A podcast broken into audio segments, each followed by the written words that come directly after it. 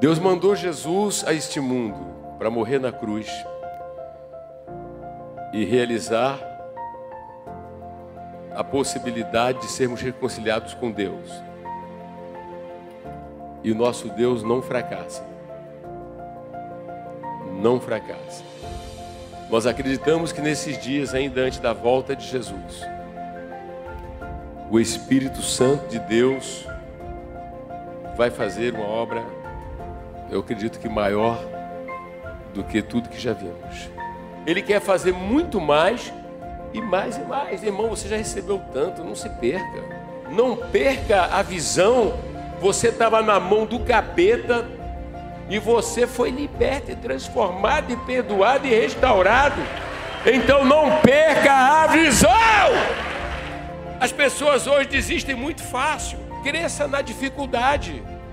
Crescer na adversidade.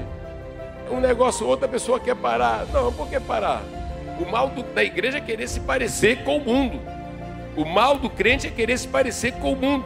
Internalizar ou incorporar, sabe, os conceitos mundanos. Não funciona. Nós somos selados, marcados. O nosso convívio é o convívio dos santos. Crente que é crente não tem prazer em se assentar na roda dos escarnecedores. Eu vou evangelizar todo tipo de pessoa, mas não vou conviver. Eu vou evangelizar todo mundo. Se apresentou a oportunidade, eu vou buscar a oportunidade. Quando é que nós vamos entender que nós não somos do mundo?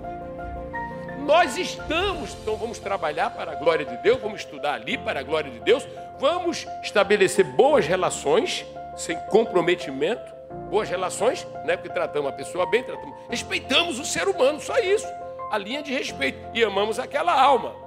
Então nós precisamos pensar a oportunidade que temos de viver para Deus. Faça como Josué, eu e a minha casa servimos ao Senhor.